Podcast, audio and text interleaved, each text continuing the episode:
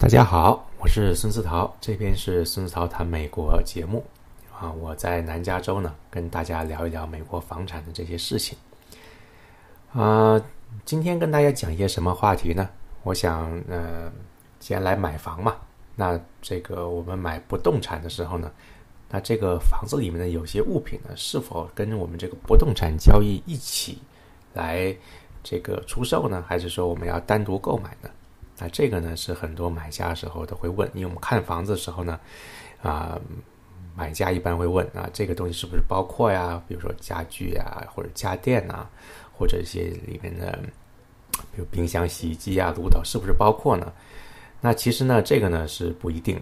那我们啊，具体的时候呢，我们要根据我们当地啊，因为各个州的它这个呃合约的这个 offer 还有这个规门呢是不一样的。那一般来说呢，就是说你要看里面是否啊有这个选项，比如说呢，这个一些家具、一些家用电器是否包括在这个买卖合约里呢？那比如说家用电器，比如说你的冰箱、你的厨房里面这些炉头啊、这些洗碗机呢，是否包括呢？那这个呢，其实你要根据这个当地的这个这个。啊，合约来看里面是否包括，或者是你让你的啊这个房产经纪呢是否在你的 offer 里面注明，或者是这个呃它有专门这个选项可以打勾啊，可以我们说是包括的或者不包括的啊，还有一些东西呢是默认的啊，那但是呢就是说我们呃尽量呢用书面的形式呢把它这个固定下来啊，还有一些呢就是说。啊，除了冰箱啊、洗衣机这些家电呢，还有一些，比如说这个窗户上的一些，比如窗帘啊，是否包括呢？啊，这个也是要问好。有很多窗帘呢是定制的啊，根据这个房子的这个窗户尺寸啊是定做的。还有一些呢，很多窗帘它是算作一个啊装饰品啊，但这个东西是不是不动产交易的一部分呢？啊，是否是算作这个这个个人私人的这个房主的这个东西？啊，是不在这个不动产交易呢，这个呢，我们建议呢，就是说还是要咨询一下的房产律师跟这个你的房产经纪，啊，最好呢能在合同里面啊能够这个注明。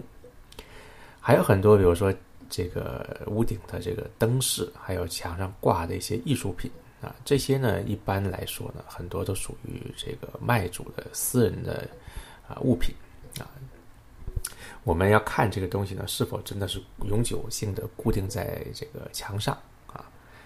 那现在呢，还有一些，比如说，呃，很多电视呢是那种平板电视啊，挂在墙上的，或者挂在壁炉上的，或者是是固定在上面的。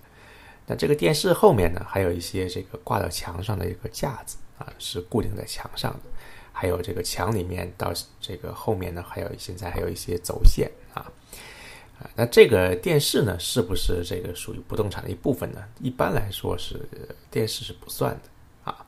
那如果你真的喜欢这个电视的话呢，可以去在这个出价这个 offer 上面，你可以提到这点啊，或者是跟房主去去去商量讨价还价啊。但一般来说呢，这个墙上电挂电视那个架子是永久固在固定在墙上的。那这个呢，你要。呃，一般来说呢，它是固定在墙上的。很多人认为它就是这个不动产啊。具体呢，你要跟你的这个房产律师、跟房产经纪呢，来跟房主去呃谈判，固定下来这个东西到底算还是不算？最好呢是写进合约里面啊，对方呢看他对方是否同意啊。那一般呢就是说，呃，有些设施呢一定就是属于这个。房子这个交易的一部分，比如说这个你的浴室里的浴缸啊，那这种橱柜啊，那这个因为是一般来说呢都是永久性的这个镶嵌在这个墙上的，那这个些东西呢就算不动产的一部分啊。那就是说，呃，看房的时候呢一定要这个问清楚啊，因为这个呃对方出价呢包括什么东西啊？除了这个房子以外，还有是是包括不包括这些能够。这个房主自己的私人用品能够带走这些东西是否在房价里面？那这个呢，不要想当然，一定要让你的这个房产经纪呢，跟跟对方去啊，把它确定下来。这样的话呢，我们才会这个比较安心，以后呢也不会有任何争议。基本上我们在美国买房呢，这个房产交易呢，就是尽量减少这些模糊不清的这些东西啊。那我们这个呃灰色地带、模糊不清的东西越少呢，我们这个所以往往来说，我们这个风险呢也就越小。啊，我是孙思桃，在美国南加州呢，跟您做这期节目。那我们下一期再见，这里是孙思桃谈美国房产节目，我是孙思桃。